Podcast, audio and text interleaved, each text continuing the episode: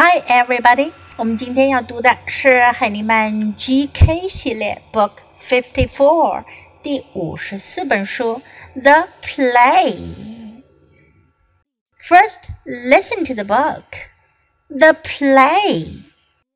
Here is the mouse. Here is the hen. Here is the cat. Here is the duck. Here is the dog. Here is the cow. Here is the horse. Here is the play.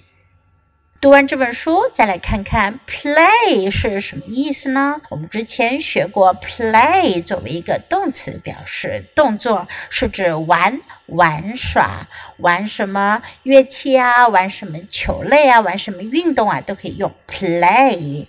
但在这本书呢，play 是一个名词，表示什么呢？表示戏剧，演一个剧。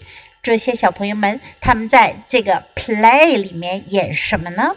Here is 这个句型我们也比较熟悉了。Here is 这是 Here is the mouse 连在一起读。Here is Here is Here is the mouse 这个小朋友他演什么呢？老鼠，这是老鼠。Here is the mouse。here is the hen. Hen 母鸡，这位小朋友他演的是母鸡。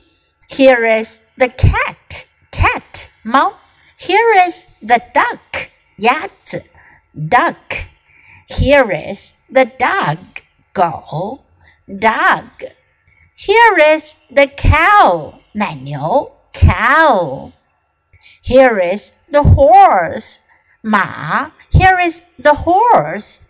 Here is the play，这就是他们演的这出剧了。Here is the play，小朋友们，你们在学校有没有演过 play？有没有演过剧呢？你扮演了是什么角色呢？Okay, now let's read the book together, sentence by sentence. The play. Here is the mouse. Here is the hen. Here is the cat. Here is the duck. Here is the dog. Here is the cow. Here is the horse. Here is the play. 这本书我们就读到这里，别忘了要继续练习反复朗读，直到你熟练掌握哦。Until next time, goodbye.